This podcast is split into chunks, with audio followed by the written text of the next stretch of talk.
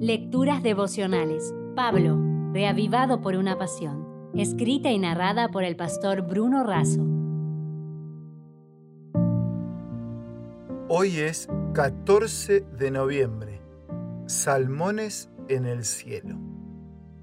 En Filemón 1 leemos, Pablo, prisionero de Jesucristo, y el hermano Timoteo al amado Filemón, colaborador nuestro. Filemón es el libro más pequeño escrito por el apóstol Pablo. Es un pedido a un hombre piadoso a fin de que reciba con cariño a Onésimo, su esclavo fugitivo. Ahora, este hombre se había convertido al cristianismo y Pablo lo está enviando de vuelta a su amo. Al inicio, Pablo declara aprecio y elogia a Filemón. Lo considera un hombre de familia. Su esposa se llama Apia y su hijo Arquipo. Además, es un hombre de mucha fe, fiel, productivo, que siempre ayuda y alienta a todos. En la segunda parte, Pablo suplica perdón para Onésimo y se compromete a pagar su deuda. Así, en la tercera parte de la carta le presenta una garantía y una promesa. La garantía es que Pablo promete pagar a Filemón cualquier débito de Onésimo hacia él. Pablo le recuerda a Filemón del gran débito espiritual que él mismo tiene en relación con el apóstol, y por eso él necesita ser bondadoso con el esclavo, y además le pide que mantenga una habitación disponible para cuando el apóstol esté apto para visitarlo. En esta epístola vemos a un hombre auténticamente cristiano interceder en favor de un esclavo. La gran lección es esta, no importa la situación en que una persona se encuentre, debe ser respetada y tratada con dignidad.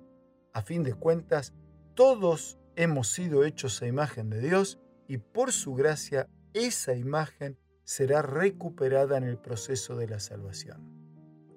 El 25 de agosto de 1950, un simple pescador regresaba lentamente al puerto de San Francisco con su barco lleno de salmones.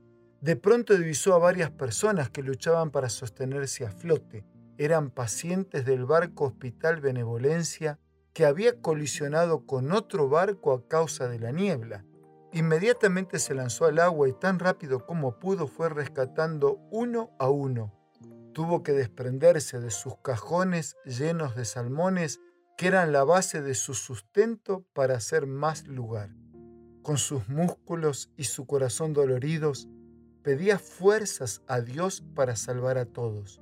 Y así, en una acción heroica, su barco quedó vacío de salmones y lleno de 70 náufragos salvados. La iglesia es también un barco hospital, lleno de pacientes y náufragos ¿Cuán dispuestos estamos a desprendernos de nuestros salmones, de nuestras ideas, posición, bienes y tiempo, a fin de dignificar, restaurar y salvar a todos? El cielo no estará lleno de salmones, sino lleno de pacientes restaurados y náufragos rescatados. Si desea obtener más materiales como este, ingrese a editorialaces.com.